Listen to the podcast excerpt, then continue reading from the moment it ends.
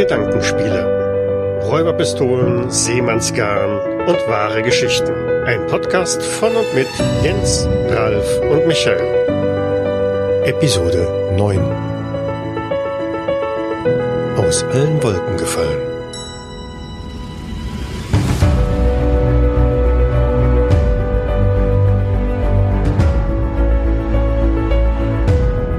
Herzlich willkommen zu unserer neunten Folge von Gedankenspiele. Wir begrüßen euch heute an Bord unseres Fluges. Mein Name ist Ralf und ich bin euer Pilot.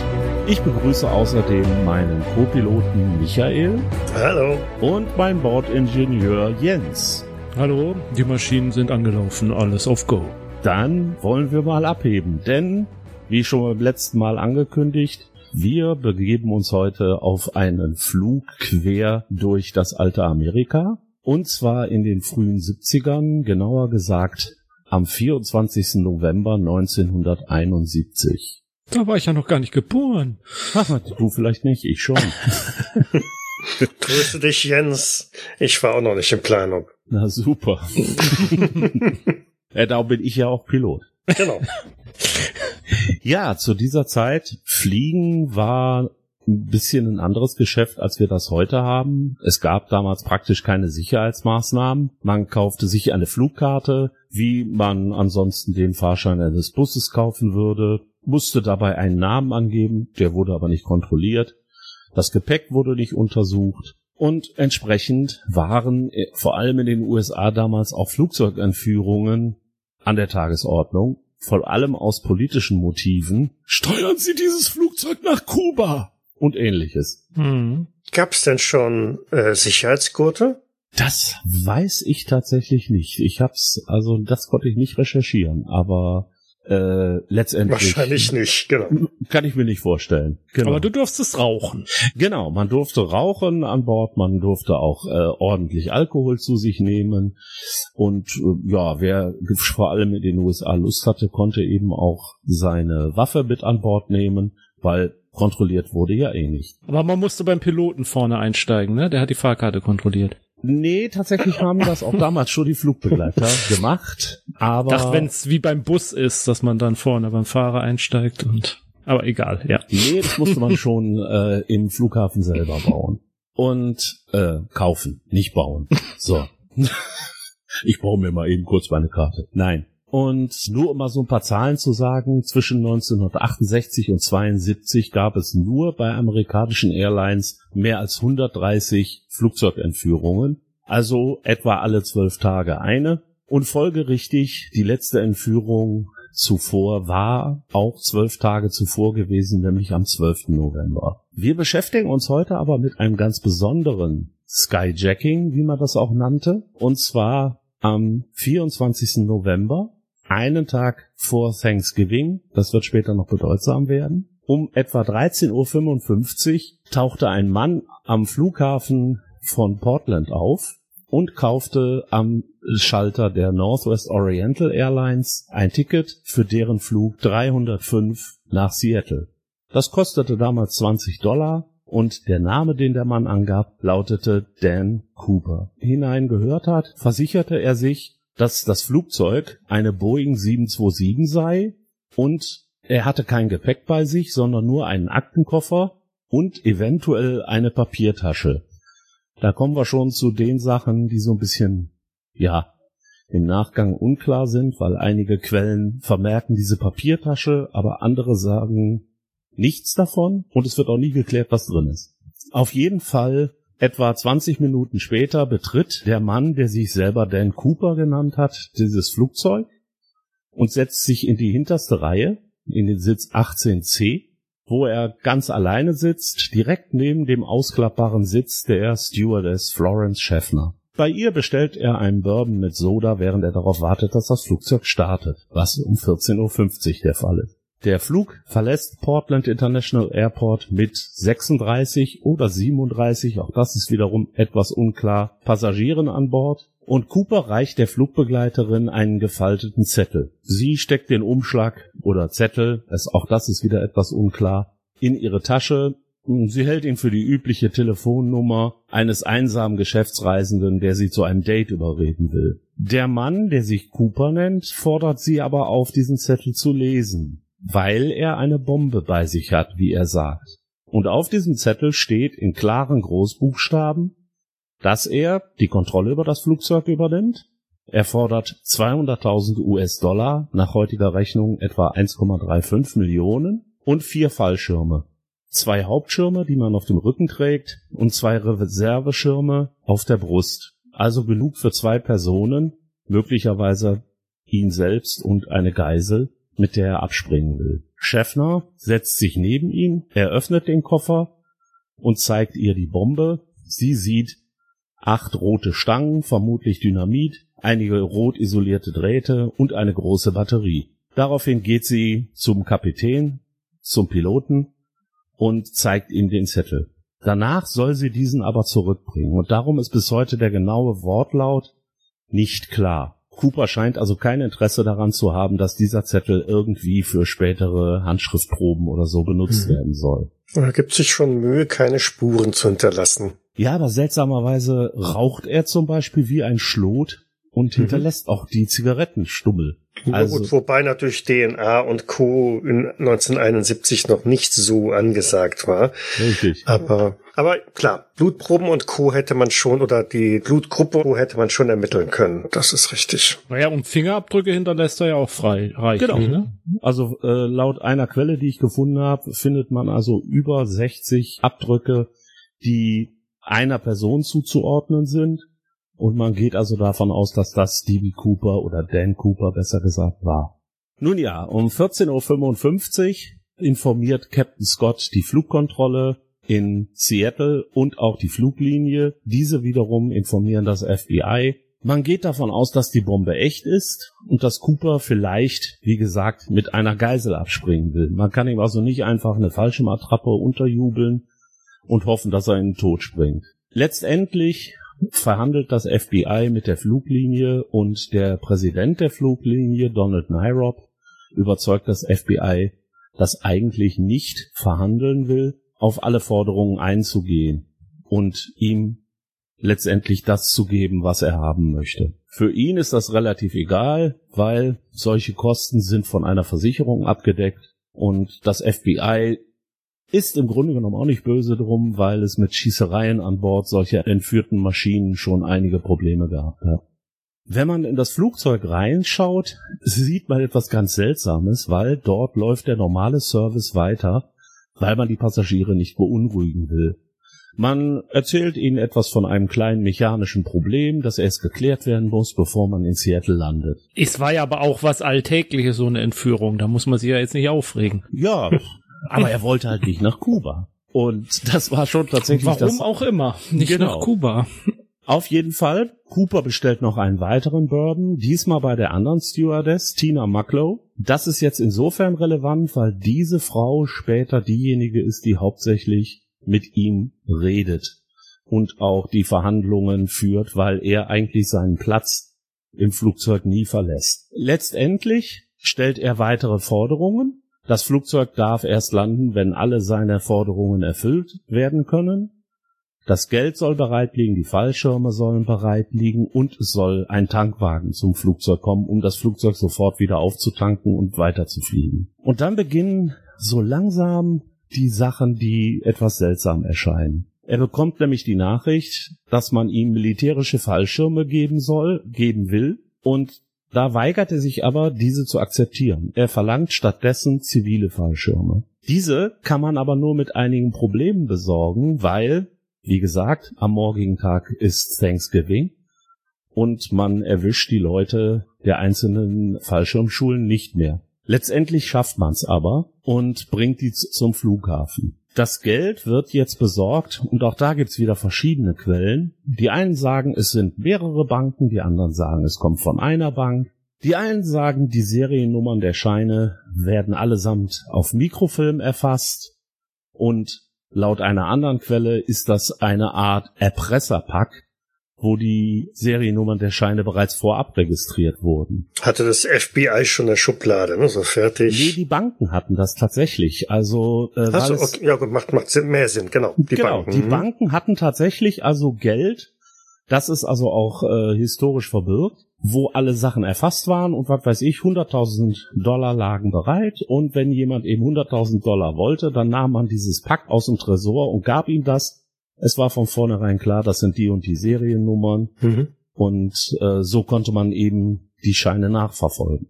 Das Geld wurde in 20-Dollar-Scheinen bereitgestellt. Und auch da gibt's wieder Unklarheiten. Wollte Cooper das? Wollte das das FBI? War das einfach das Geld, was vorlag? Äh, letztendlich gibt es also eine große Tasche, eine sehr umfangreiche Tasche, wo eben die 200.000 Dollar drin waren. Hast du irgendeine Quelle, wie viel das wiegt? Ähm, so 200.000 Dollar rund, rund, rund 10 Kilo waren das, glaube ich. Ja. Ne? Okay. So ungefähr. Also es ja. ist auf jeden Fall ein erhebliches Gewicht, vor allem mhm. wenn man sich überlegt, dass man das jetzt noch irgendwie mit zwei Fallschirmen und ja sonst was nach unten bringen soll. Ich hab ja, wobei, wobei, also ich, ich hatte von einem, einem Fallschirmspringer oder das auch gesehen, der sagte, 10 Kilo ist überhaupt gar nichts, weil die rechnen normalerweise mit, mit deutlich mehr, vor allem wenn du halt noch den, den zweiten Fallschirm mit dabei hast und so weiter. Also das ist nicht so viel. Aber vielleicht noch eine Sache, die ich noch nachschieben wollte, ähm, wegen dieser 20 Dollar. Eine 20 Dollar Banknote sind natürlich vom heutigen Wert her vergleichbar mit äh, ja 135 Dollar, ne? Also 20 Dollar damals entsprechen einem 100 Dollar Schein heute. Das ist schon nicht unbedingt ein ganz kleiner okay. Schein. Nein, nein. Okay. Nee, ich hätte jetzt auch eher gar nicht wegen des Abwurfs gedacht, aber ich meine, je nachdem, wo er geplant hätte zu landen, wäre es ja schöner gewesen, wenn man weniger Gewicht mit sich rumtragen muss dann. Aber gut, ja, der, der, der Hinweis ist ja schon wichtig, dass so eine 20-Dollar-Note ja jetzt auch nichts war, mit der man im Alltag dann seinen Einkauf bezahlt hat, sondern schon eher ein bisschen mehr. Und der Hunderter dann ja noch eher. Ja, er hatte also auf jeden Fall verlangt, dass ihm das Ganze in so eine Art Sporttasche gebracht wird, was man aber wohl nicht getan hat was dann später auch noch mal zu was anderem führt. Letztendlich wurde, konnte man aber alles bereitstellen und man informierte dann die Besatzung des Flugs 305 um 17.24 Uhr, dass man alle Forderungen erfüllen könnte und um 17.39 Uhr landete die Maschine. Man muss sich jetzt überlegen, sie ist um 14.50 Uhr gestartet, der Flug dauert normalerweise eine halbe Stunde. Das heißt, das Flugzeug kreiste also inzwischen schon zwei Stunden über Seattle und Tacoma. Trotzdem waren die Passagiere hatten noch nicht verstanden, dass es sich um eine Entführung handelte. Und die meisten merkten das eben erst, als sie rauskamen und sofort vom FBI befragt wurden. Und an Bord, ja gut, dann fliegen wir eben was länger. Hauptsache, wir haben was zu trinken und ist halt alles so wie immer. Das fand ich also fand ich also großartig, weil ich stelle mir also den Shitstorm vor, der also momentan äh, passieren würde. Aber die haben das also sehr, sehr locker genommen. Ich verklag euch. Ja, genau. Ich, ich habe einen TikTok-Account. Ja, auf jeden Fall. 17.45 Uhr wurde das Geld übergeben und daraufhin konnten die Passagiere eben ähm, das Ganze verlassen. Und tatsächlich konnten auch zwei der Stewardessen vom Bord gehen, nämlich einmal Florence Schäffner, die also am Anfang ihn bedient hatte, und die Chefstewardess Alice Hancock konnte ebenfalls vom Bord gehen. Diese hatte aber überhaupt keinen Kontakt gehabt. Wer noch an Bord bleiben musste, war die gesamte Besatzung, also der Captain, der erste Offizier und der Flugingenieur, sowie die Stewardess Tina Mucklow, die eben mit ihm die ganze Zeit schon zusammengesessen hatte. In der Folge verlangte Cooper jetzt, dass er nach Mexico City fliegen will, und zwar ohne Zwischenstopp. Und jetzt kommt's mit geöffneter Heckklappe, ausgefahrenem Fahrwerk, den Flügelklappen auf einer Position von 15 Prozent, nicht höher als 3000 Meter und mit einer Geschwindigkeit von 100 Knoten, also unter 200 kmh. Das Interessante daran ist, dieses Flugzeug, was er entführt hatte, war tatsächlich eine der wenigen Maschinen, die unter diesen Bedingungen fliegen konnte. Und das muss er gewusst haben. Mhm. Da kommen wir auch gleich nochmal zu, wenn es nämlich wieder abhebt. Aber erstmal kam der Co-Pilot wohl auf ihn zu und machte ihn darauf aufmerksam, wenn er so tief fliegt, reicht der Sprit nicht, um nach Mexiko zu kommen. Man müsste einen weiteren Zwischenstopp einlegen und dieser sollte in Reno in Nevada stattfinden. Das ist ein bisschen mehr als die halbe Strecke. Man war jetzt am Flughafen schon ein bisschen nervös und noch nervöser wurde man, weil der erste Tankwagen, der auftauchte, hatte ein Problem mit dem Tankstutzen und konnte das Flugzeug nicht auftanken. Daraufhin wurde ein zweiter Tankwagen gebracht, der hatte aber nicht genug Kerosin an Bord und es musste sogar ein dritter Tankwagen noch auftauchen und man wurde inzwischen schon nervös, weil man fürchtete, Cooper hielt das für einen Trick und jagt das ganze Flugzeug in die Luft. Hat er aber nicht getan. 19.40 Uhr hebt das Flugzeug dann wieder ab und nahm Kurs auf Reno. Das Wetter hatte sich inzwischen absolut verschlechtert. Wir hatten Regen, wir hatten Sturm und es wird je nach Quelle von, davon gesprochen, dass wir also auf der Höhe, wo das Flugzeug fliegt, mit etwa 10 bis 20 Grad minus Außentemperatur zu rechnen haben. Mhm. Frostige Verhältnisse. Genau, vor allem wenn man bedenkt, was er jetzt gleich vorhat. Es passierte nämlich jetzt folgendes. Erstmal starteten noch zwei Jagdflieger der äh, US Air Force und versuchten das Flugzeug zu verfolgen. Eine über der Maschine, eine darunter. Allerdings waren diese Maschinen nicht in der Lage, so langsam zu fliegen. Und darum mussten sie immer wieder kreiseln und verloren das Flugzeug auch immer wieder aus den Augen. Es gab noch eine alte Shooting Star, also ein Flugzeug aus den 50er Jahren, der Nationalgarde, die konnte das, hatte aber nicht genug Sprit an Bord, weil sie eigentlich auf einem anderen Einsatz gewesen war und drehte wieder ab. Wenn man einigen Quellen glaubt, war auch noch ein Helikopter unterwegs und beobachtete das Flugzeug, aber das konnte ich nicht verifizieren. Und dann begann der Teil, der das Ganze wirklich, ja, zu einem bis heute ungeklärten Mysterium macht, denn 19.45 Uhr, also kurz nach dem Start, schickte Cooper Tina Mucklow, die Stewardess, ins Cockpit und befahl ihr, nicht wieder zurückzukehren, egal was passiert, und auch der Besatzung zu sagen, sie müsse dort bleiben. Gegen 20 Uhr zeigte eine Anzeige im Cockpit das Herablassen der Heckklappe, also dieser Gangway, die in diesem Flugzeug tatsächlich drin war. Das nannte man so schön eine Air Stair, also eine Treppe, die aus dem Heck heruntergefahren werden konnte und die es auch nicht so oft gab. Mhm. Muss man sich vorstellen, wie so diese Ladeluken bei Transportflugzeugen halt. Ne? Genau.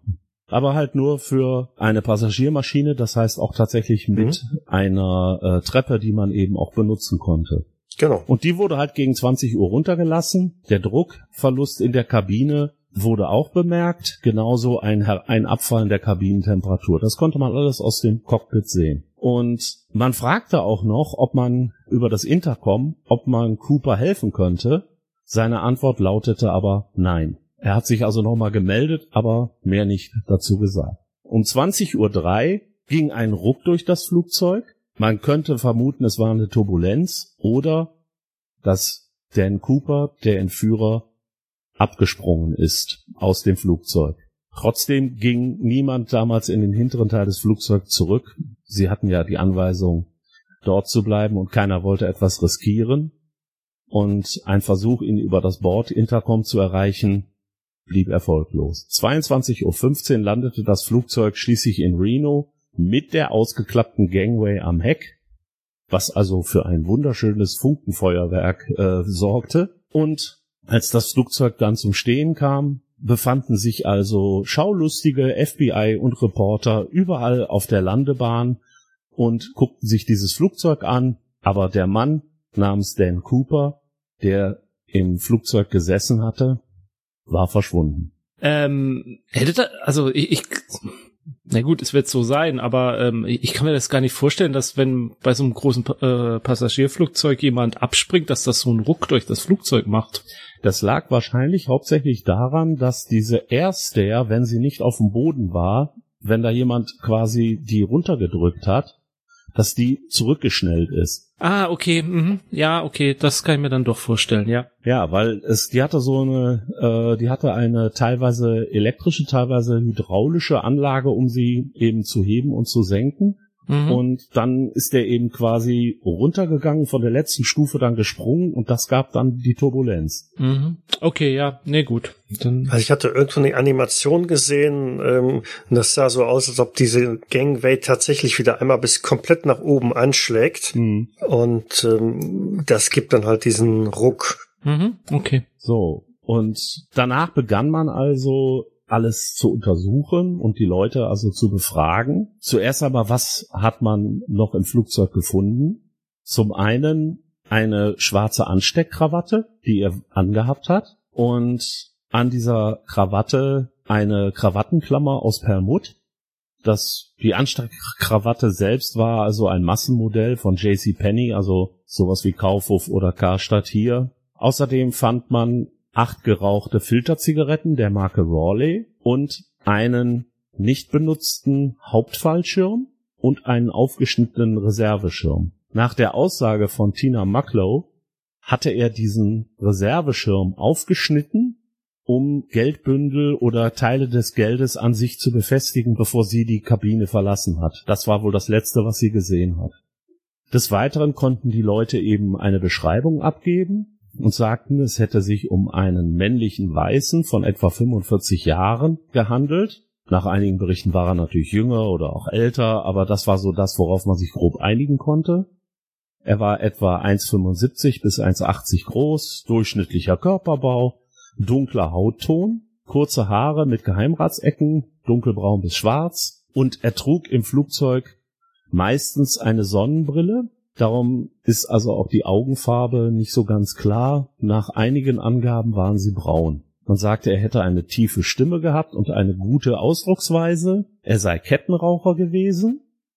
Darum auch die acht gerauchten Zigaretten, wobei ich das für die lange Zeit jetzt auch nicht unbedingt so kettenmäßig finde, aber gut. Und seine Kleidung wäre eben ein schwarzer Anzug mit weißem Hemd gewesen, dazu eben diese Ansteckkrawatte, ein dunkler Trenchcoat und braune Schuhe und er hatte einen Aktenkoffer bei sich und wie gesagt, laut einer FBI-Beschreibung eine Papiertüte.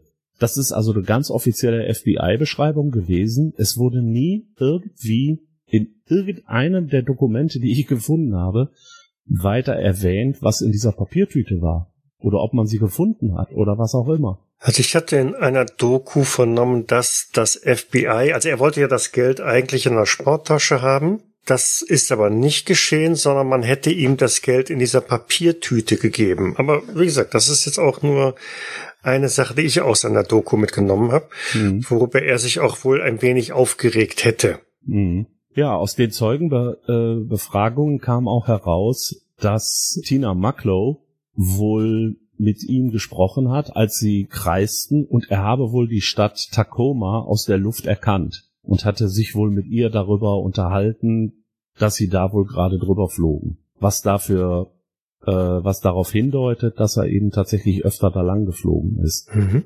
Interessant war auch, ähm, dass man später nach den Beschreibungen der Stewardessen vermutet hat, dass die Bombe tatsächlich nicht aus Dynamit, sondern aus Leuchtfackeln bestand. Es war also in Wahrheit eine Attrappe.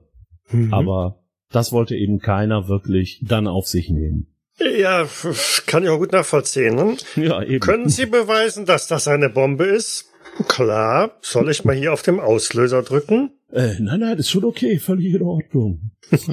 Aber insgesamt so, so, so alles bisher klingt ja doch nach jemandem, der sich recht gut mit der Fliegerei auskennt. Ne? Ja, könnte man denken, aber jetzt beginnen eben so die ersten Sachen, wo man sich eben gefragt hat, ob der wirklich so viel Ahnung hatte. Also er kannte offensichtlich den Flugzeugtyp.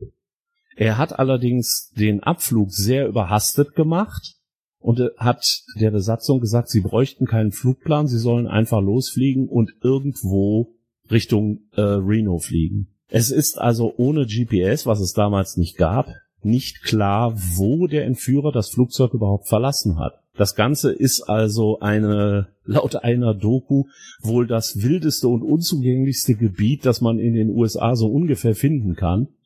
Das heißt, wenn er versucht, dort abzuspringen, muss er eigentlich ungefähr wissen, wo er hin will. Aber das konnte er gar nicht wissen.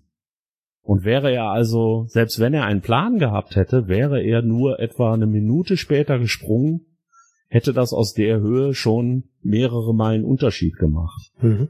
Wenn er denn abgesprungen ist. Genau. Gut, aber davon kann man eigentlich ausgehen, weil es fehlen tatsächlich zwei Fallschirme und äh, er war halt nicht mehr an Bord. Ja, war er wirklich, war er wirklich nicht mehr an Bord? Davon kann man eigentlich ausgehen. Das Flugzeug wurde also danach äh, vollständig durchsucht, weil man eben auch sicher gehen wollte.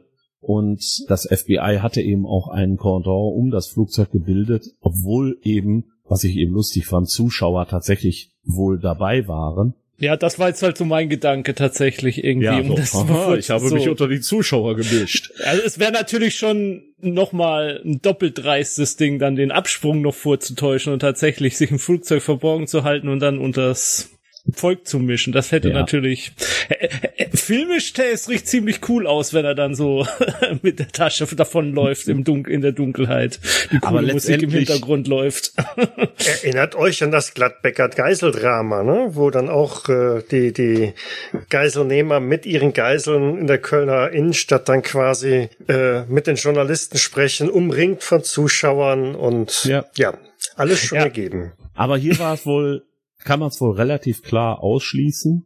Und man vermutete eben, wo er wohl abgesprungen sein könnte, in Zusammenarbeit mit dem Piloten. Und das war wohl in der Nähe eines äh, Sees, der äh, des sogenannten Lake Mervyn, einem künstlichen See, der nach dem Bau eines Staudamms entstanden ist. Und man machte daraufhin mehrere Hundertschaften der Polizei und der US Army mobil, und die untersuchten dann das Zielgebiet 18 Tage lang. Es gab Luftunterstützung, angeblich sogar ein Spionageflugzeug der CIA, das eben Luftaufnahmen aus großer Höhe machte, um vielleicht Fallschirme oder ähnliches zu entdecken. Aber nichts. Denn Cooper blieb also die volle Zeit verschwunden. Trotzdem war man nicht ganz war man also nicht ganz daneben, könnte man vermuten, weil 1980 tauchte tatsächlich wieder ein Teil des Lösegeldes auf, also neun Jahre später. Da fand nämlich Brian Ingram, ein achtjähriger Junge, der mit seiner Familie in der äh, am Columbia River campte, was nicht so weit entfernt ist, drei Geldbündel im Uferschlamm. Und es konnte nachher nachgewiesen werden, die gehörten tatsächlich zum Lösegeld, aber die Bündel waren teilweise durch den Kontakt mit Flusswasser verrottet. Es hingen aber noch die originalen Gummibänder dran, die in der Bank drum gemacht worden waren. Die hätten aber unter dem Einfluss der Witterung keine zwölf Monate ausgehalten. Woher dieses Geld also kommt und wo es die acht Jahre oder wie lange auch immer verbracht hat, weiß keiner. Das Interessante auf dem Geld war übrigens auch, man hat das später untersucht und fand darauf Kieselalgen, aber eine Sorte, die nur im Sommer entstanden sein kann, also nicht im November. Das heißt, das Geld war irgendwo vor Witterungseinflüssen geschützt, bis es eben, keine Ahnung, freigespült, frei gegraben oder sonst was wurde. Also ich hatte irgendwas gelesen, dass ein Geologe irgendwie gesagt hätte, da die Sedimente, die drauf lagen, so, das wird darauf hindeuten, dass das äh, zuge also nicht äh, bewusst vergraben gewesen wäre, sondern eher so zugeweht und zugeschüttet worden wäre von der ja, Natur. Da wohl nicht, aber wo es herkam, also wo äh, äh, es kann eben nicht neun Jahre rumgetrieben sein. Das ist also auch unstrittig. Naja, es gab da noch einen Fall, und zwar 1978 fand ein Hirschjäger in der Nähe des Ortes Castle Rock, aber nicht dem von Stephen King. es gibt tatsächlich ein Castle Rock in Washington. Fand er einen Teil eines Schildes, wie es an der Heckklappe einer Boeing 727 angebracht war. Also genau an dieser Klappe, die auch aufgeklappt war, als äh, Dan Cooper abgesprungen ist. Allerdings ist Castle Rock weit nördlich des Lake Mervyn. Keiner weiß also, ob das damit äh, etwas zu tun hat. Und es ist auch nicht wirklich klar, ob dieses Schild, was nicht mehr im Flugzeug war, tatsächlich damit abgestürzt ist oder ob das Schild, was nicht mehr im Flugzeug war, irgendwie bei der Landung verloren gegangen ist, weil, wie gesagt, das ist ziemlich hart aufgeschlagen. Nun ja, 1980 am 18. Mai kam es auch noch zum Ausbruch des Mount St. Helens, der gar nicht mal so weit entfernt davon ist. Und man kann eigentlich davon ausgehen, dass irgendwelche Spuren, die da vor Ort vorhanden waren, spätestens an diesem Tag endgültig verloren gegangen sind. Man wird da also nichts mehr finden. Das Interessante, ich habe die ganze Zeit jetzt von Dan Cooper gesprochen, und der eine oder andere wird sich vielleicht wundern, Moment, wenn ich darüber lese oder mir Dokumentationen angucke, dann wird doch ein ganz anderer Name genannt. Tatsächlich unterschrieb der Mann als Dan Cooper, aber in den Fernsehnachrichten von CBS wurde er am nächsten Morgen als D.A. Cooper benannt, was ich schon mal interessant fand. Die kann man tatsächlich nämlich im Original auf YouTube sehen. Und später wurde er bekannt als D.B. Cooper. Und dieser Name setzte sich auch so fest, dass der Fall auch beim FBI später als D.B. Cooper Fall benannt wurde. Dabei ist nicht so ganz klar, die einen sagen, ein Reporter hat den Namen irgendwann falsch verstanden und musste jetzt ihn schnell weitergeben und hat darum einen falschen Namen weitergegeben. Oder das FBI hatte zeitweise einen Mann im Verdacht, der die Initialen DB Cooper hatte und das hat jemand mitbekommen. Auch hier wiederum unklar. Interessant ist dabei, der Name Dan Cooper könnte eben abstammen von einem belgischen Comichelden und zwar äh, Dan Cooper. Der war ein kanadischer Militärpilot mit Fallschirmerfahrung Allerdings wurde dieses Comic nie ins Englische übersetzt. Er könnte also ein Franco-Kanadier gewesen sein, der möglicherweise als Amerikaner durchgeht, oder er könnte sich in Europa aufgehalten haben, wo dieses Comic tatsächlich 1954 in Belgien veröffentlicht wurde und zum Beispiel in Deutschland 19, ab 1966 erhältlich war. Ob das irgendwas damit zu tun hat, wer weiß. Ist aber eine witzige, witziger Zusammenhang, ne? Ja. Dan Cooper, der Testpilot. Genau. Und äh, Jens hatte vorhin auch noch was anderes erwähnt, als wir uns kurz vorher da mal unterhalten haben, dass es nämlich noch einen späten Namensvetter gibt. Mhm. Möchtest du das jetzt sagen oder nachher? Ja, aber jetzt hast du es ja erwähnt. Also es genau. gibt ja so eine, es gibt ja so eine komische äh, kleine Fernsehserie in den 90er Jahren namens Twin Peaks. Und da gibt es ja ja, ich weiß, das ist auch gar nichts für dich. Ja. Und ähm, da gibt's ähm, da gibt's einen FBI-Agenten, der ermittelt und der heißt Dale B. Cooper. Und äh, wir hatten uns gerade im Vorgespräch darüber unterhalten, dass ich immer mal nachgucken wollte, ob da ein Zusammenhang besteht und hab's dann auch noch mal schnell gemacht dank Internet.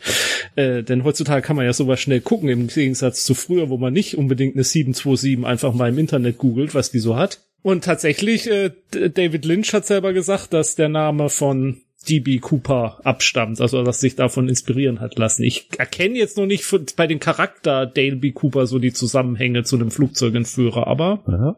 Vielleicht war es ja und wurde dann beim FBI angestellt. Aber der kommt altersmäßig, glaube ich, nicht ganz hin, oder? Nicht wirklich, nein. ja.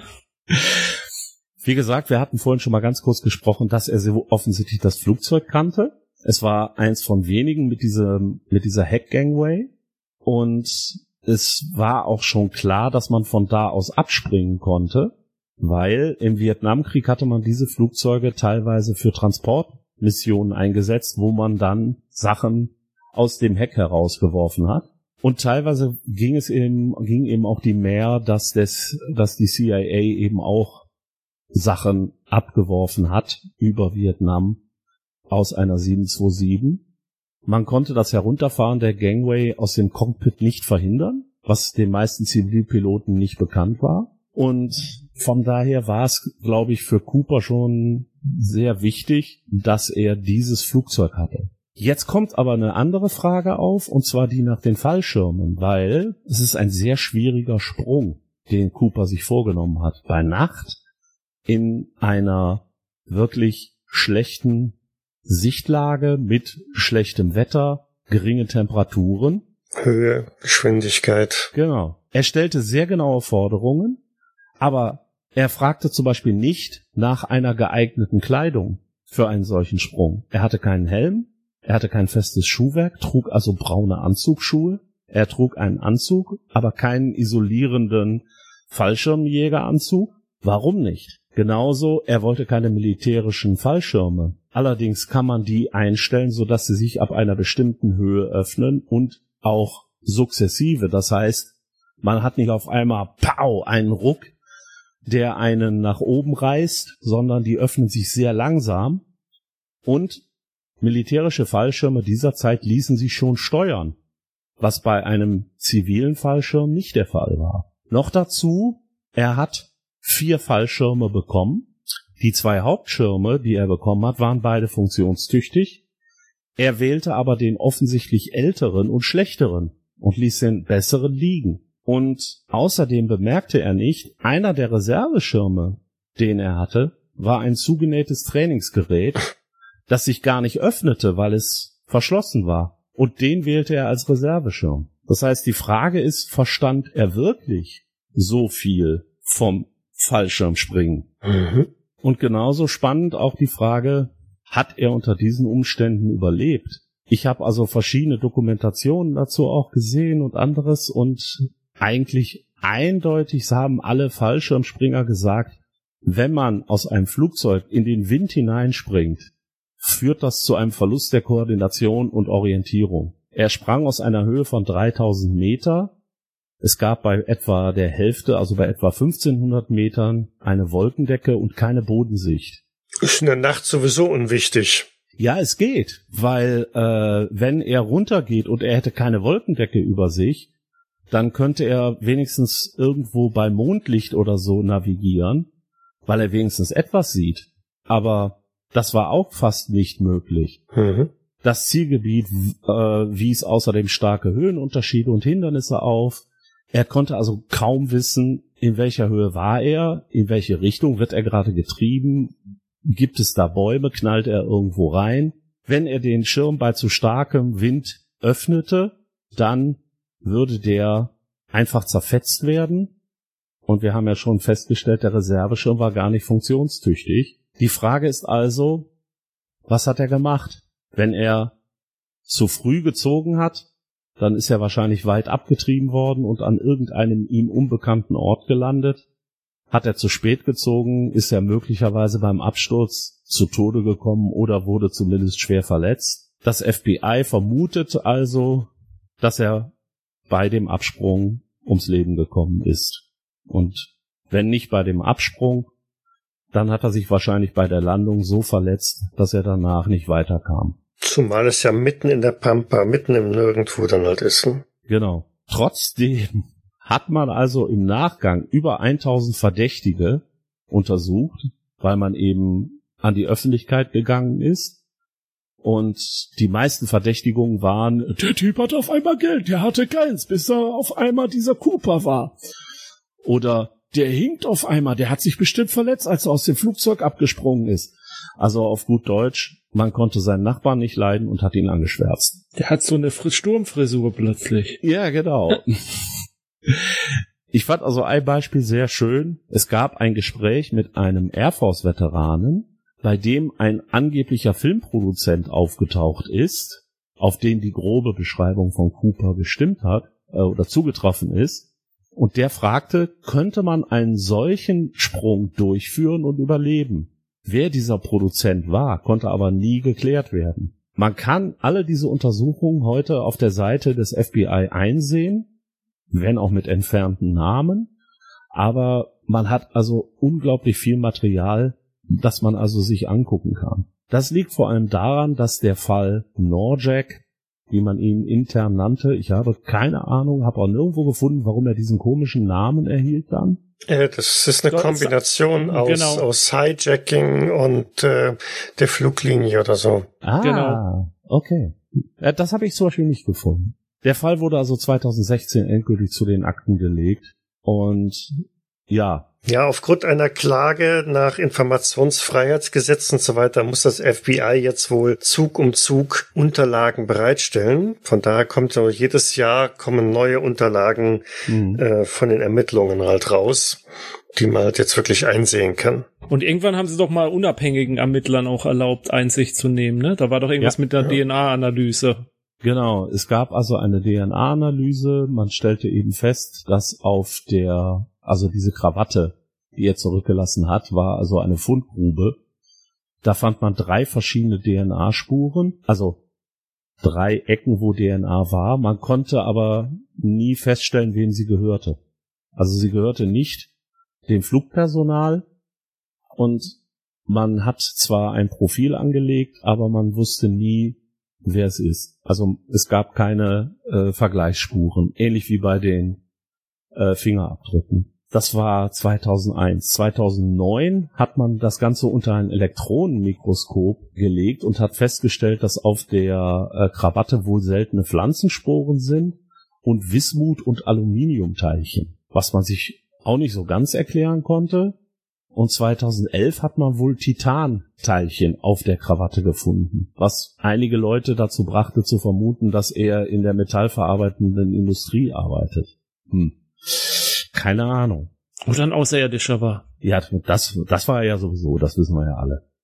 Also das Spannende ist eigentlich, es gab eben viele Verschwörungstheorien, äh, natürlich in der Folge, er wurde in Wahrheit vom FBI gedeckt, weil es war peinlich, äh, dass sie eben nichts rausfinden konnten. Er wurde vom FBI gedeckt, äh, weil er Mitarbeiter der CIA war und äh, als solcher äh, durfte man ihn sozusagen nicht enttarnen und so weiter. Ich hatte eins gesehen, das fand ich auch total bizarr. Da hatte jemand ein Phantombild vom Zodiac Killer genommen und ein Phantombild von DB Cooper und dann so, ja, eindeutig die gleiche Person.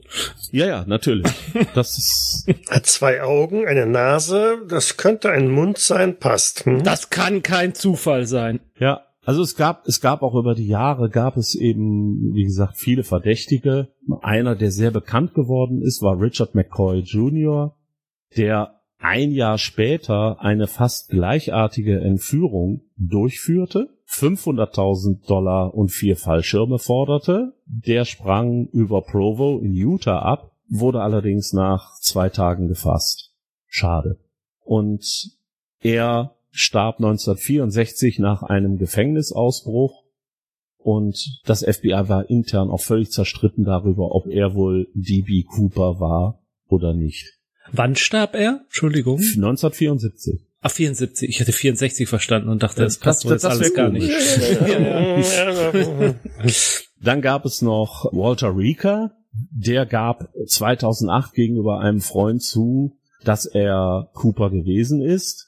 Und das ist insofern äh, ganz interessant, weil der hatte eine Geschichte, nach der er auf den Fahrer eines Kipplasters getroffen ist, in der Nähe der Stadt Cle Elum in Washington. Und dieser Fahrer erinnerte sich tatsächlich später daran, dass er einen völlig durchnässten und verwirrten Mann gefunden hat und den also tatsächlich mitgenommen hat zu einem Diner um ihn dort eben aufzuwärmen. Ansonsten gibt es eigentlich wenig, was auf ihn hinweist, aber diese Geschichte ist halt doch schon mal sehr schön. Ja. Letztendlich war aber Rika ein erfahrener Fallschirmspringer und vermutlich wären Coopers Fehler ihm nicht passiert. Ja, Ralf, dann kannst du es ja jetzt zugeben, dass du es warst, oder?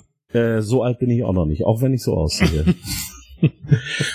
Nein, aber es gibt noch einen äh, sehr schönen, der eben immer wieder auch jetzt genannt wurde. Das ist Robert Rexstraw. Der wurde nämlich 1978 wegen Scheckbetrugs und Besitz von Explosivstoffen im Iran festgenommen und angeblich ähnelte er den Phantombildern von D.B. Cooper, wenn auch Tina Maklow sagte, sie erkennt ihn nicht. Und er hatte eine Pilotenausbildung und war in Vietnam als Fallschirmspringer unterwegs der hat eben insofern, der ist ein wunderschöner Verdächtiger, weil er hat einfach so eine tolle Geschichte, weil er versuchte dann irgendwann einen äh, seinen Tod vorzutäuschen, indem er einen Flugzeugabsturz simulierte. Das gelang ihm aber nicht, weil man ihn und das Flugzeug äh, gefunden hat. 1971, also kurz vor der DB Cooper Geschichte, soll er außerdem als Le Baron de Winter die Bürger der Stadt Astoria in Oregon um ihre Ersparnisse gebracht haben, weil er ihnen einige schier unschlagbare geschäftliche Angebote machte. Lass mich raten, er hatte so ein kleines Kästchen, da musste man nur dran kurbeln und dann kam da Geldscheine raus. Oh, Crossover.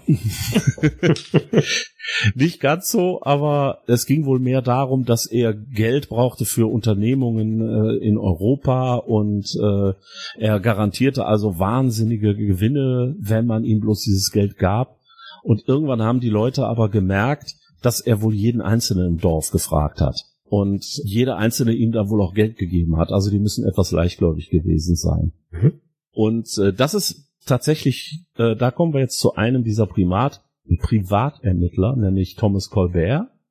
Der schrieb nämlich 2016 ein Buch über diesen Mann und er entdeckte zum Beispiel Stücke des Fallschirms, die Cooper benutzt hatte in der Gegend, wo er gelandet ist. Es gab damals auch einige Briefe, die angeblich vom Entführer stammten und an verschiedene Zeitungen geschickt worden waren und in denen fand er militärische Geheimcodes und wenn man ihm glaubt, stand in den Codes drin, ich bin First Lieutenant Robert Rexstraw, DB Cooper ist nicht mein wirklicher Name. Also das klingt jetzt aber sehr nach dem Zodiac Killer. also es war auf jeden Fall vollkommen, vollkommen irre. Äh, der hatte also wirklich seltsame, dann ja, wenn man hier den Buchstaben so und so ersetzt, dann kommt das da raus. Also äh, das war schon sehr spannend, dem dazu zu gucken. Rexstraw selber machte sich zur Zeit seines Lebens einen Spaß daraus, dass er sich nie verteidigt hat, wenn man ihn darauf ansprach, ob er DB Cooper ist. Er hat's nie zugegeben und er hat's auch nie abgestritten. Ja, also so ein bisschen nach dem Motto, ich will ja nicht sagen, dass ich Batman bin, aber niemand hat jemals Batman und mich zusammen in einem Raum gesehen. Hm? Mhm der war schon ein sehr, sehr schöner Verdächtiger. Der gefiel mir auch gut. Ja, die Folge des Ganzen war dann, er wurde zum Helden, also Cooper wurde zum Helden, weil er ja seinen Plan gegen die mächtige Firma, die mächtige Fluglinie durchgezogen hat. Und 1972 gab es insgesamt 31 Entführungen von Flugzeugen und 15 davon wurden äh, mit Fallschirmen dann auch durchgeführt, beziehungsweise Fallschirme wurden gefordert. Ja, hat jemand einen Trend ausgelöst. Richtig. Und damit das also nicht mehr geht, wurde dann tatsächlich die sogenannte Cooper-Lamelle geschaffen, die nämlich verhinderte, dass man die Heckklappe einer 727 in der Luft öffnen konnte. Früher war weniger Lamelle. Genau. Und ab 1973 begannen tatsächlich die Sicherheitsmaßnahmen an den Flughäfen und die Passagiere wurden nach Waffen und Sprengstoffen durchsucht. Und irrsinnigerweise wurde in den USA tatsächlich Gerichtsverfahren darüber durchgeführt, ob solche willkürlichen Durchsuchungen harmloser Bürger nicht gegen die Verfassung verstoßen. Und es ist aber nachher abgewiesen worden. Ja, Wer war jetzt aber DB Cooper? Ich fand eine Sache sehr schön und das ist auch das, was ich ähm, für die korrekte Lösung halte. Ich gebe jetzt keinen Namen, weil den Namen weiß ich nicht. Aber der letzte Agent, äh, Larry Carr, der also den Fall Norjack untersucht hat, vermutete, dass Cooper ein Luftwaffenveteran aus Vietnam ist. Möglicherweise war er auch ein Kanadier, das will er nicht ausschließen und der könnte als Flugzeugentlader tätig gewesen sein. Das waren nämlich die Leute, die Fracht aus fliegenden Flugzeugen abwarfen, teilweise auch aus der Boeing 727 und die trugen Notfallschirme für den Fall eines Sturzes und darum erhielten sie auch eine rudimentäre Ausbildung als Fallschirmspringer. Damit hätte er die Kenntnisse über Fallschirme gehabt, die er brauchte, aber nicht genug, um die Fehler zu vermeiden, die ihm dann später bei seiner Entführung passiert sind. Ob er den Absprung überlebt hat oder nicht, keine Ahnung, das wird man wohl nie herausfinden, aber ich vermute, entweder ist er tatsächlich abgestürzt und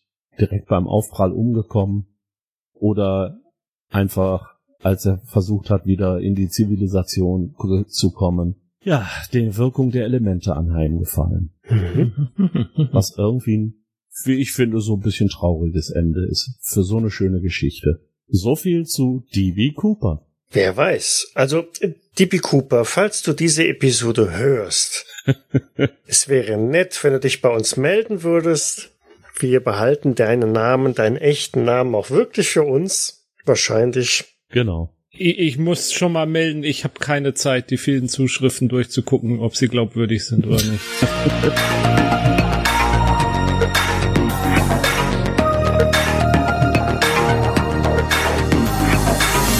Ja, aber was machen wir jetzt da draus? Schließlich wollen wir ja jetzt nicht nur in der Vergangenheit schwelgen, sondern wir wollen jetzt unseren eigenen Flugplan erstellen und Kurs auf ein schönes Abenteuer nehmen. Wer hat eine Idee? Ich habe keinen Plan.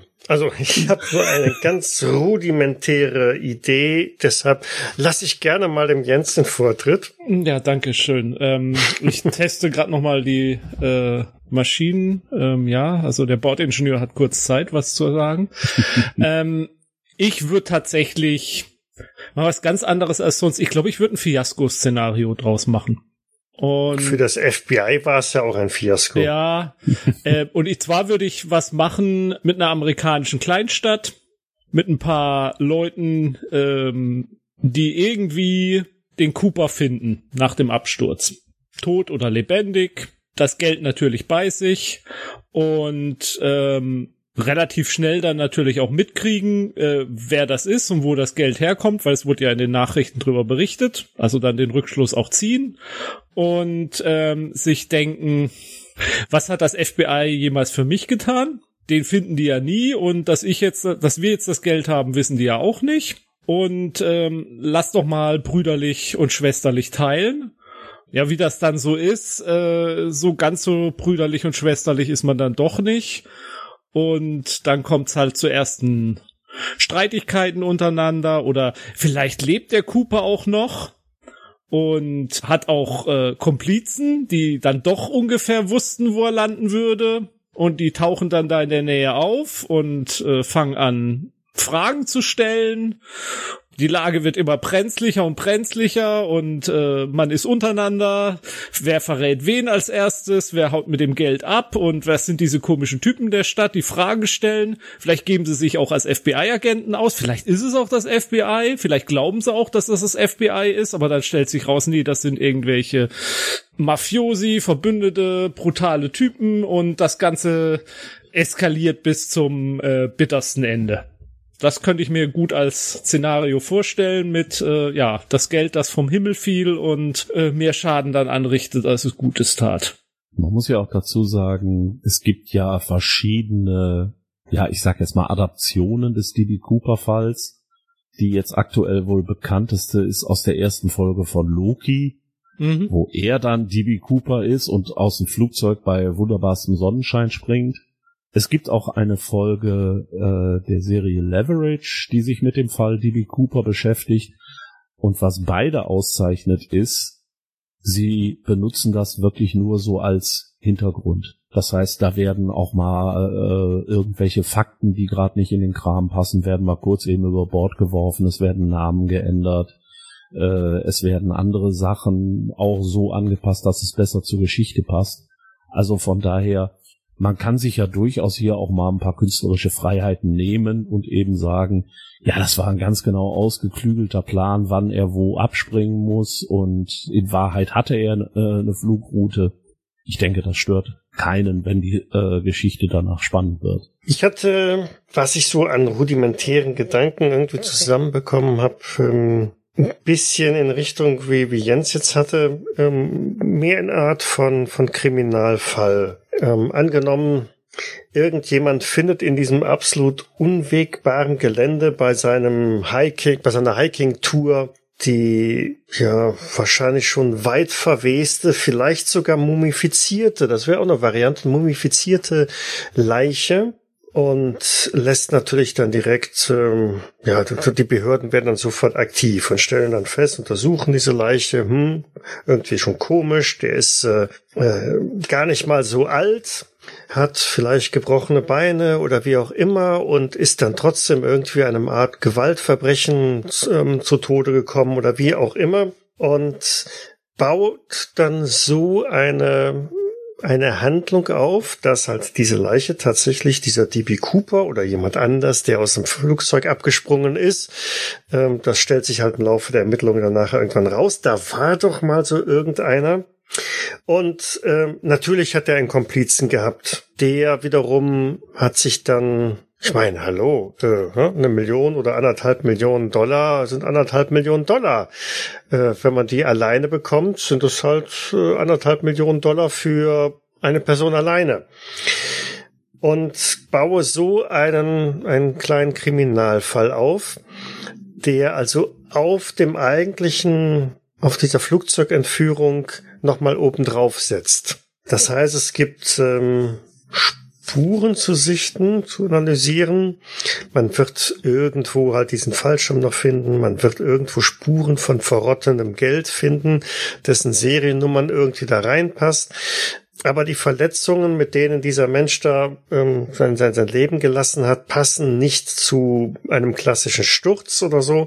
Und so nach und nach kristallisiert sich heraus, da muss also noch jemand weiteres gewesen sein, der da nochmal nachgeholfen hat. Mhm. Und würde so also eine, eine Spur legen von Indizien, äh, von Ermittlungsansätzen, Sachen, wo man klassisch Bibliotheksnutzung, Recherche fahren muss, gegebenenfalls auch tatsächlich ähm, mit den realen Gegebenheiten ein wenig spielen. Da kann man ja auch genügend recherchieren über den Flug und DB Cooper selber, um dann halt so einen, einen Fall zu konstruieren.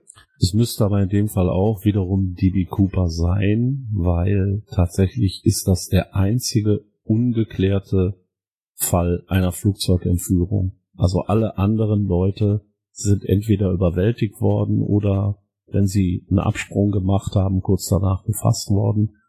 Es wäre also tatsächlich auch wieder immer dieser Name Value von DB Cooper. Nicht, nicht zwangsläufig. Wenn es natürlich ähm, mit realer Recherche so ein bisschen verknüpfen möchtest, dann ja, dann bleibt nur DB Cooper. Aber ich kann natürlich auch einen völlig frei erfundenen fiktiven Fall da nehmen und den daran anlehnen. Mhm. Dann sind natürlich Google-Recherchen so jetzt nicht machbar, aber dann ist halt alles in-game. Ne? Wenn dann äh, die Spieler sagen, äh, ich recherchiere mal nach irgendwie, keine Ahnung, ne, äh, Fallschirmspringer hier in der Gegend oder so und dann auf einmal kommt raus, ja, da war mal irgendwas. Mhm.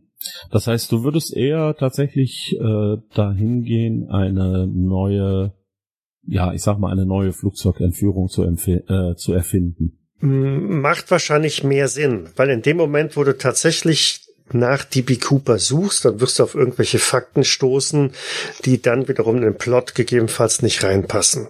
Mhm. Oder es geben sich neue Erkenntnisse. Vielleicht findet man DB Cooper dann doch irgendwann mal oder findet heraus, wer es war. Äh, und dann, dann bricht auf einmal diese, diese Plot-Idee zusammen. Ne? Also dann lieber ähm, BD äh, Ripok oder so, ne? Ich könnte mir vorstellen, das Ganze ins Weltall zu verlegen. Statt Fallschirm dann Raumanzüge.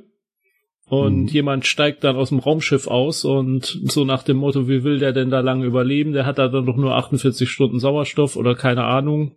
Und dass man da so einen Plot draus schmiedet mit irgendwelchen Komplizen, die da mit einem mit dem Mini-Shuttle ihn da abholen können oder was weiß ich. Wäre ein richtiges Science-Fiction-Szenario und jetzt nicht echt, äh, nicht in unserer Zeit oder nicht in allzu langer Zeit, aber sowas, sowas in der Zeit von die Expans oder so, ähm, mit so einem Technologiestand, da könnte man sich vielleicht sowas überlegen. Ja, hatte ich auch gerade so dran gedacht, dass man im Endeffekt vielleicht äh, das Flugzeug in die Nähe des Astro äh, des Raumschiff, Entschuldigung, in die Nähe des Asteroidengürtels oder so bringt und dann versucht, einen Gürtel zu, also einen Asteroiden zu erreichen, der zum Beispiel eine alte, aufgegebene Station enthält mhm. oder mhm. ähnliches. Mhm. Und da bleibt man eben erstmal drin, bis dann dieses Shuttle auftaucht, um den abzuholen. Ja, irgendwas dann konstruieren. Normalerweise konnten Passagiere da gar nicht wissen, wo genau das Raumschiff ist. Und deswegen ist das eigentlich total abwegig, dass er das wusste. Aber tatsächlich hat er da irgendwelche Military-Grade-Technologie gehabt, mit der man dann doch den Standort bestimmen konnte. Und deswegen wusste er doch ganz genau, wo er aussteigt. Und sowas in der Art. Dann könnte man, kann man sehr viele der Details der Originalgeschichte, glaube ich, äh, die Seriennummern abfeilen und ähm, ähm, ja einfach den den Ort der Handlung ein bisschen bisschen höher anlegen sozusagen. Mhm.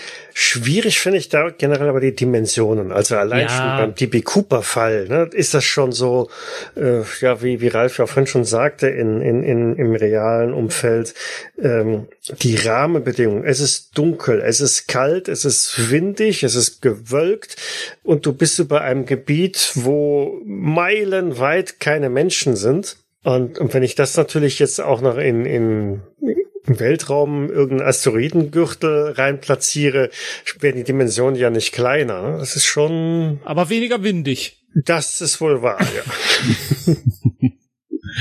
ja, aber ich finde die, ich finde die Idee spannend, weil man da eben tatsächlich ganz viele Elemente übernehmen kann, aber sie fühlen sich halt doch anders an. Vielleicht lässt er auch zum Beispiel die gesamte Besatzung von Bord und äh, das Raumschiff wird nur von einem Autopiloten geflogen und danach mhm. zum Beispiel irgendwo in einen Asteroiden gejagt, damit man bloß nicht herausfindet, wo er langgeflogen ist. Man weiß nur, okay, das Raumschiff ist irgendwo abgestürzt, der Computer ist zerstört, aber es ist niemand mehr an Bord. Das heißt, er muss irgendwann auf dem Flug, muss er das Schiff verlassen haben. Mhm. Also das, das könnte ich mir schon spannend vorstellen. Da kann man mit Sicherheit was draus machen.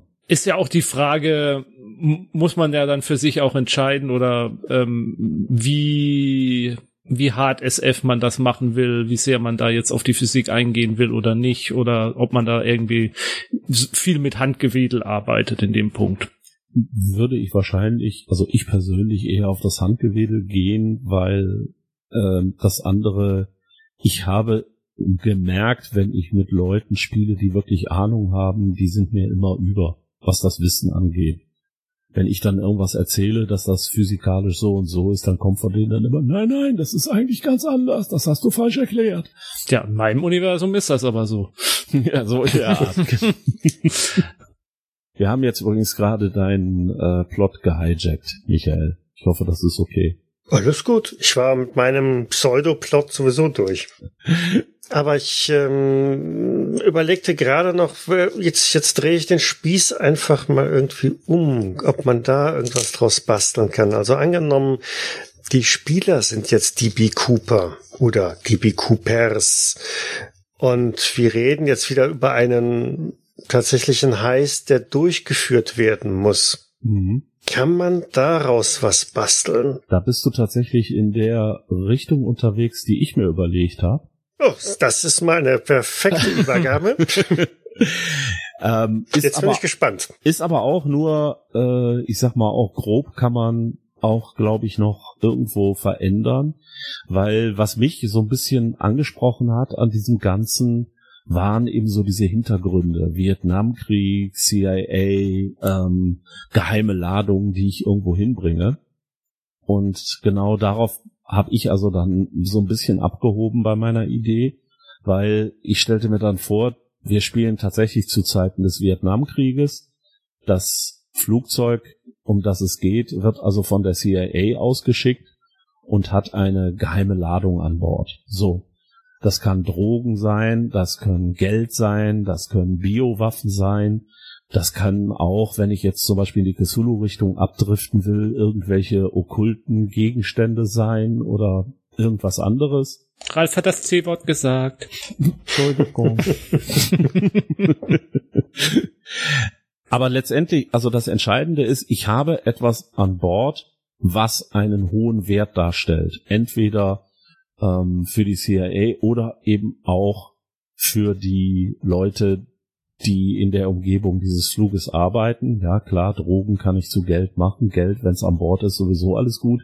Wenn es um Biowaffen geht, mache ich vielleicht so eine Art Politthriller da draus. Das heißt, ich darf auf gar keinen Fall äh, dürfen diese Biowaffen in die Hände von wem auch immer geraten. Und ähm, wenn ich wirklich was Übernatürliches einbauen will, dann sind eben die Sachen, die an Bord sind, eben hochgradig gefährlich, wenn die ähm, einem Kultisten oder so übergeben werden können. Auf jeden Fall der Plan, den also die CIA verfolgt, ist, sie sollen eben einem Bösewicht, wie auch immer der geartet ist, geliefert werden, diese Güter, indem sie aus dem Flugzeug abgeworfen werden. Die Spielercharaktere gehen jetzt an Bord und wollen das entweder verhindern oder sich das Zeug selber unter den Nagel reißen.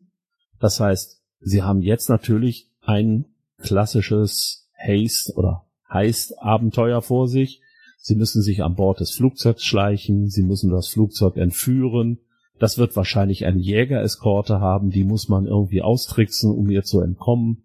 Sie werden dann vermutlich abspringen müssen und sich möglicherweise durch den Dschungel schlagen oder sich da gegen Spezialeinheiten der CIA oder auch der äh, Vietcong oder was auch immer erwehren müssen, die eben versuchen, an diese Ladung heranzukommen. Das heißt im Endeffekt wirklich eine klassische Abenteuersituation, die von Szene zu Szene schlimmer wird, weil sie von immer mehr Leuten gejagt werden und sie vielleicht auch letztendlich erfahren, dass das, was sie für Drogen oder Geld gehalten haben, eben tatsächlich ganz was anderes ist. Das heißt, ich kann sie auch noch so in diese Richtung scheuchen, dass ich sage, hey, ihr seid doch sicher hinter Geld her.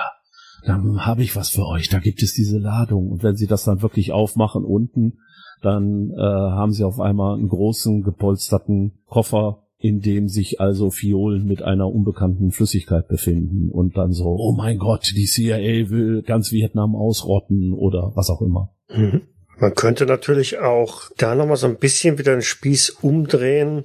Das kann man in eine, eine beliebige Kampagne gegebenenfalls einbauen. Irgendein Abenteuer ist quasi erledigt. Die Spielerfiguren sind in einem Flugzeug drin. Auf dem Rückweg, sie haben das entscheidende Beweismaterial bei sich dass äh, eigentlich ist alles toll, aber dann dreht sich auf einmal einer von den oder Mitfliegern, mit Passagieren, vielleicht sogar einer von den Piloten um, richtet die Waffe auf sie oder übernimmt was, irgendwas passiert, es explodiert eine Bombe im Flugzeug, es droht alles abzustürzen und dann müssen sie abspringen, müssen raus. Mhm. Sie können nicht an Bord bleiben. Die Piloten sind vielleicht schon tot. Das Flugzeug fliegt noch auf Autopilot, aber was auch immer. Und dann gibt nur noch die eine Möglichkeit, Fallschirme an und raus. Und keiner von denen ist geübter Fallschirmspringer. Und schon haben wir den Beginn eines, einer weiteren Abenteuerhandlung, in dem halt die Figuren irgendwo im absoluten Nirgendwo wieder landen. Sie haben immer noch die entscheidenden wichtigen Unterlagen bei sich, die Mikrofilme auf denen zu sehen ist, äh, dass Saddam Hussein äh, ja Atomwaffen oder Giftgaswaffen äh, hat oder was auch immer und landen halt ja mehr schlecht als recht in der in der Pampa im Nirvana mit eigentlich nichts an Ausrüstung außer der Kleidung, die sie am Leib haben plus keine Ahnung irgend so ein, so ein Notfall. Den Werten auf ihrem Charakterbogen. Genau. Vielleicht hat der ein oder andere da auch noch ähm, durch eine schlechte Würfelprobe schon irgendwelche äh, Nachteile mit, ne, weil er halt sein Bein gebrochen hat. Das muss geschient werden und dann äh, hat man da so seine seine Hinderungen mit drin mhm. und kann so von einem Abenteuer ins nächste äh, Abenteuer reinrutschen. Gegebenenfalls sind noch weitere hinterher, weil sie gesehen haben, oh, das Zeug ist da nicht mehr in dem Flugzeug drin. Die sind da irgendwo abgesprungen, so dass also da auch Gegner immer wieder mal auftauchen können bei DB Cooper war es dann ein FBI, das das Gelände durchkämmt hat, aber hier ist es dann der Vietcong oder was auch immer, äh, wo man sich dann durchschlagen muss. Hm. Das Spannende daran ist ja, ich kann auch das jetzt wieder in jede beliebige Ära quasi mhm. packen, solange ich die Möglichkeit habe, A zu fliegen und B Fallschirme zu nutzen. Das heißt, wenn ich das in der heutigen Zeit spielen will, dann mache ich das vielleicht irgendwo im Nahen Osten vor 40 Jahren hätte ich es in, ähm, oder vor 50 Jahren hätte ich es in Vietnam gemacht. Wenn mhm. ich in einer Steampunk-Welt bin, dann mache ich es halt irgendwo, wo ich mit meinem Luftschiff oder was auch immer unterwegs bin und äh, das jetzt eben eine Havarie erleidet oder sabotiert wird oder was auch immer. Und dann im Sci-Fi-Bereich kannst du dich auch in eine Rettungskapsel begeben und genau. stürzt genau. dann auf einen Planeten ab oder so. Ja. Ist meine letzte Hoffnung, Obi-Wan.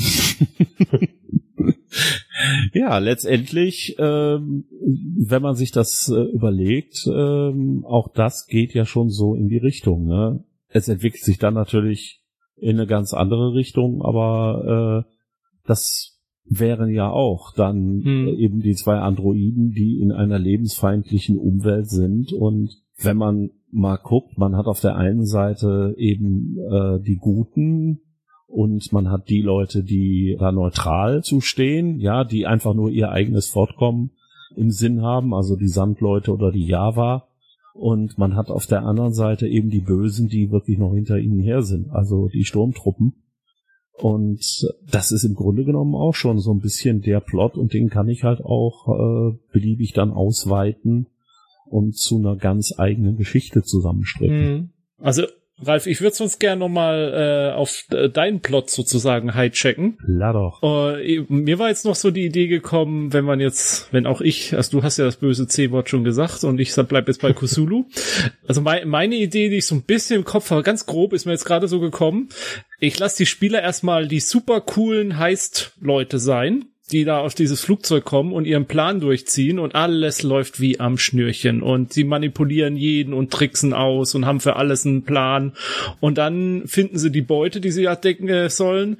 Und das ist dann aber irgendwas realitätsverzerrendes sie sind auf diesem Flugzeug irgendwie ähm, ähm, gefangen sozusagen oder erstmal eingesperrt und, und plötzlich nichts mehr läuft so, wie sie sich das vorgestellt haben. Jeder Plan, den sie haben, verzerrt sich in, in unlogische Dimensionen und das hat fast schon so ein bisschen wie Event Horizon oder so, äh, diesen Science-Fiction-Film irgendwie, dass da mhm. alles ähm, geht und, und sie müssen jetzt von, die, aus, von diesem Flugzeug entkommen aber sie wissen gar nicht mehr, sind sie überhaupt noch auf dem Flugzeug? Was ist das überhaupt, worin sie jetzt hier gefangen sind? Und hier einen Ausgang zu finden sozusagen. Und bis sie dann bereit wären, quasi sich, auch wenn sie keine Ahnung haben, wie ein Fallschirm funktioniert oder so, aus diesem Flugzeug rauszuwerfen, äh, nur um zu entkommen, irgendwie diesem Wahnsinn entkommen zu können.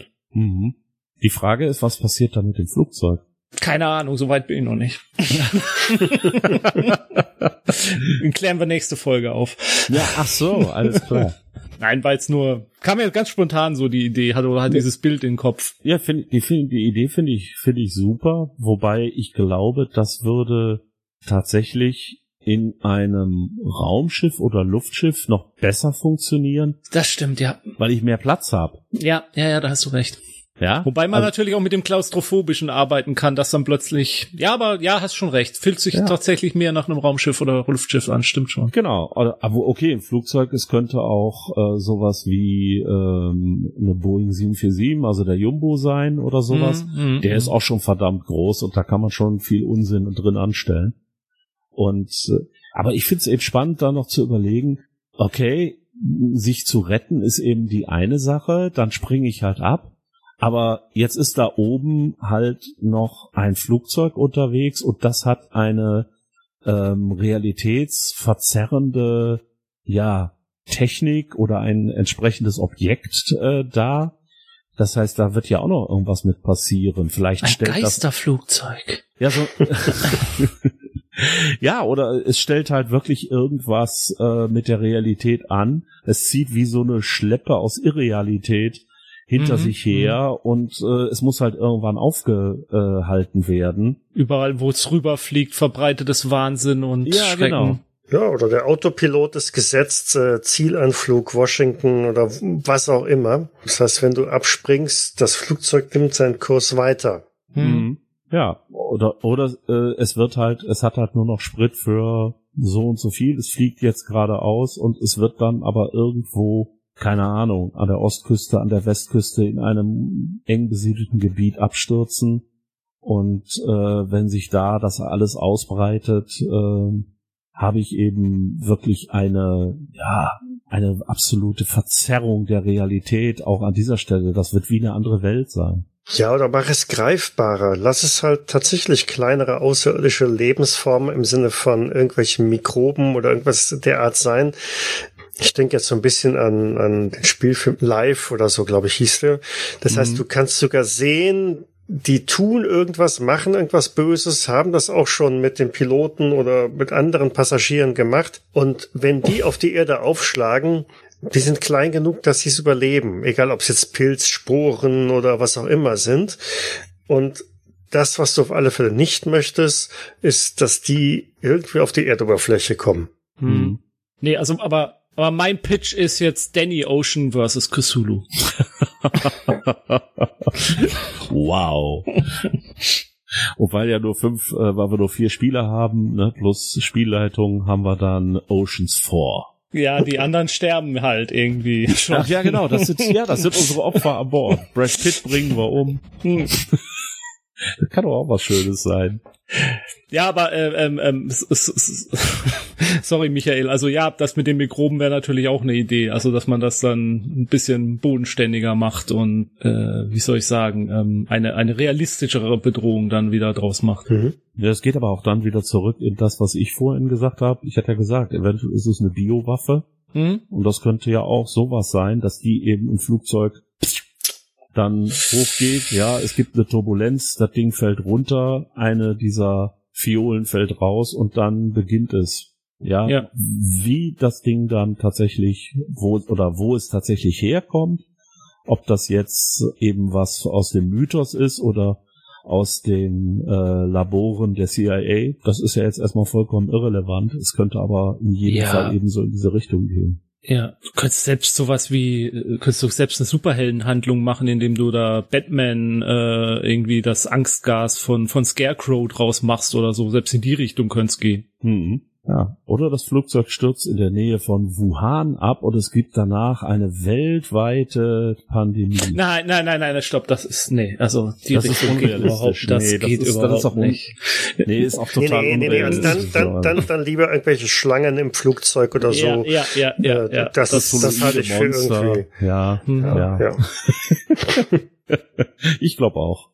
Ja, nachdem wir jetzt so weit von der ursprünglichen Handlung weg sind, wie ich nie erwartet hätte, denke ich, wir können so langsam zum Ende kommen, außer ihr habt noch irgendwelche weiteren völlig absurden Ideen. Hast du noch Medien oder hatten wir die schon alles so im, im, also, im Lauf des Gesprächs verbraten? Also es gibt eine Menge Sachen, wo das immer wieder aufgenommen wurde. Es gibt ähm, verschiedene Filme, die also dazu gedreht wurden aktuellere Sachen gibt es tatsächlich hauptsächlich äh, außer Dokumentationen und so weiter, die wir dann auch gerne mal unten drunter verlinken. Gibt es hauptsächlich eben zwei Sachen, die wir schon erwähnt haben. Das eine ist eben die Leverage-Folge, hm. die eine wirklich schöne Geschichte daraus macht, aber vollkommen an jeder, an jedem Realismus vorbeieiert.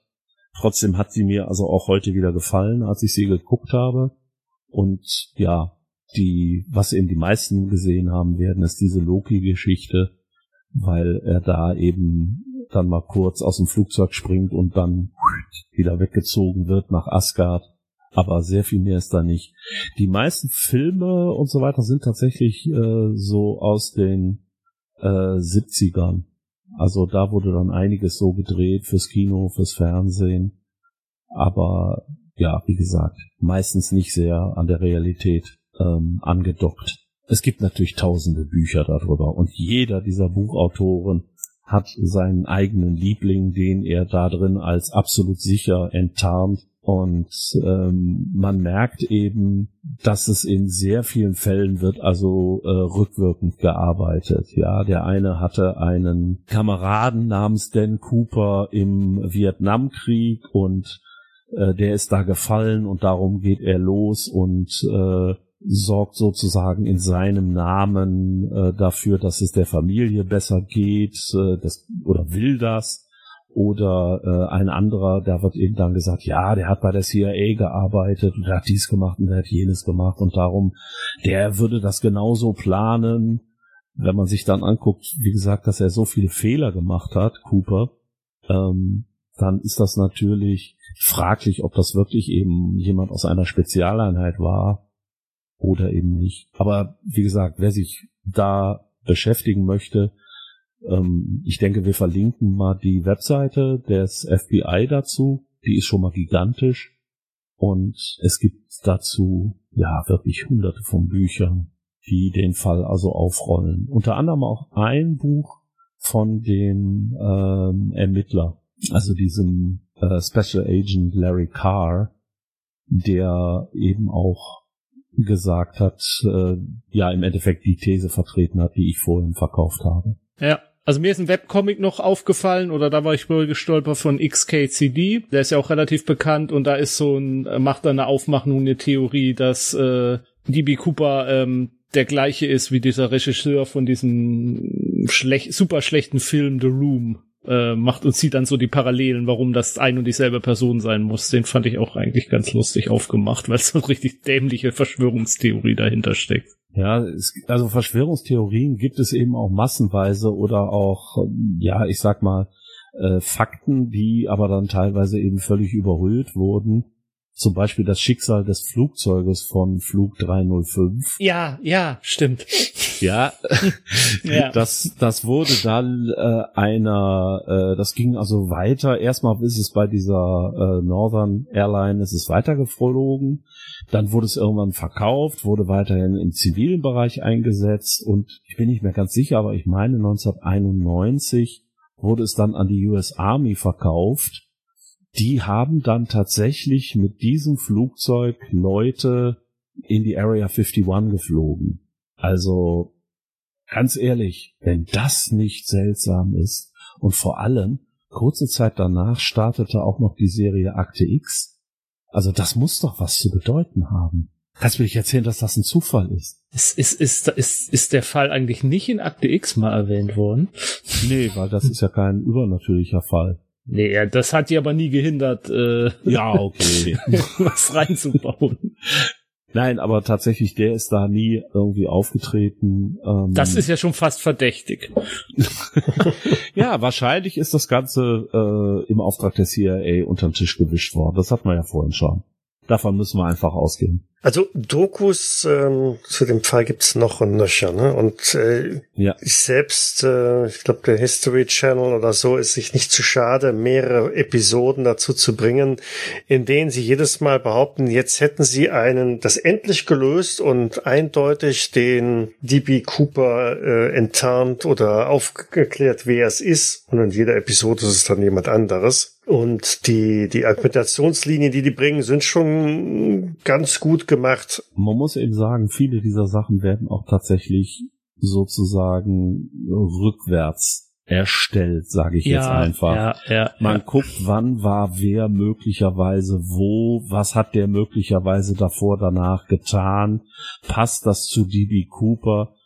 Wie gesagt, dieser Rexstraw, der angeblich auch als äh, Liberant de Winter unterwegs war, das war eben kurz vor DB Cooper und als man ihn aus der Stadt Astoria vertrieben hat, es ist bis heute übrigens nicht geklärt, ob das wirklich Rex Straw war oder nicht. Kurz danach war dieser Fall DB Cooper. Mhm. Da kann man jetzt natürlich sagen, okay, das ist ein Hinweis oder es ist tatsächlich einfach ein Zufall, weil es war alle paar Tage eine Entführung. Irgendwo hatte ich auch gelesen, man, das CIA hätte auf diese Weise versucht, den Attentäter von John F. Kennedy oh ja. äh, irgendwie ähm, abtauchen zu lassen oder wie auch immer. Ja, äh, also wer so ein bisschen in Verschwörungsthemen unterwegs sein möchte, der, der kann sich mit diesen Sachen ganz gut, äh, ja, Zeit vertreiben. Also nicht ganz eine Verschwörungstheorie, aber eine Fantheorie, die ich jetzt halt nicht beurteilen kann, wie realistisch das gewesen wäre, weil ich die Serie nie gesehen habe. Äh, aber in ähm, Madman heißt das, oder? Äh, mit Dan Draper da, diese mhm. aus der Werbebranche, der äh, äh, Dings da war immer die Fantheorie, dass sich am Ende der Serie rausstellen würde, dass Dan Draper DB Cooper ist. Dazu kann ich auch nichts sagen, die habe ich auch nie gesehen. Aber ich finde, also klang erstmal lustig irgendwie. Ja, es sind auch, äh, ich finde auch viele dieser Theorien finde ich auch äh, immer ja spannend, sich anzugucken. Aber äh, ich habe in einem Podcast äh, mal gehört, Podcast gibt es übrigens auch unglaublich viele dazu. Äh, Jetzt ein mehr? Mh, und in einem Podcast habe ich mal ein schönes Zitat gehört, der da meinte, äh, diese Theorien halten stand, solange man die Augen zukneift. Das fand ich eine sehr schöne Aussage, weil es ist tatsächlich so. Also, äh, ich guck mal nicht so genau hin und dann wird das schon funktionieren. Jo, dann würde ich sagen, haben wir genug geredet. Genau. Sind vom Steampunk nach Vietnam, in kosmoloide Welten und in unser Sonnensystem gefahren. Alles auf der Basis von DB Cooper. Jo. Mhm. Auch sehr schön. Und wenn man nicht so genau hinguckt, dann halten diese Rollenspielhandlungen auch gerade so zusammen. Ja. mhm. Ja, vielleicht ist das alles nur eine Geschichte und wir haben nur die Zusammenhänge noch nicht verstanden. Genau. Da könnte ein Metaplot hinterstecken, da hast du recht. Und da wir ja jetzt auch gesehen haben, wie nah das an Star Wars ist, vielleicht ist George Lucas E.B. Cooper. Das glaub, ist ein das, schönes Schlusswort. Das, das ist ein schönes Schlusswort. ja. Kann ich die Augen jetzt wieder aufmachen? ja, darfst du. Du darfst wieder gucken. Gut. Nächstes Mal? Ich, ja, ich überlege gerade. Ich glaube, wir haben noch gar nicht so richtig was zum Teasern, weil ja. Unsere Jahresabschlussfolge. Genau, weil wir überlegen, da eine Jahresendabschluss, Wrap-up und was weiß ich was Folge zu machen, in der wir noch einmal die Themen dieses Jahres aufarbeiten und mal auf Punkte noch eingehen, die uns nach der Aufzeichnung der einzelnen Episoden vielleicht eingefallen sind, beziehungsweise auch das eine oder andere, was über die Kommentare oder als Feedback noch gekommen ist. Da waren auch noch so ein paar nette Hinweise mhm. dabei. Insofern wird die Dezemberfolge dann etwas anders sein. Ja, schauen wir mal. Denke ich mal. Für 2022 gibt es ja wieder eine ganze Reihe ein weiterer spannender Geschichten. Dann setzen wir jetzt langsam zur Landung an. Bitte machen Sie Ihre Sicherheitsgurte fest. Schalten Sie jetzt auch das Licht über sich aus und wir landen in der Realität und beenden damit den Podcast. Sehr gut, mein Treibstoff ist an. Alles klar. Bis zum nächsten Mal. Bis dann. Ciao, ciao. Tschüss. Dies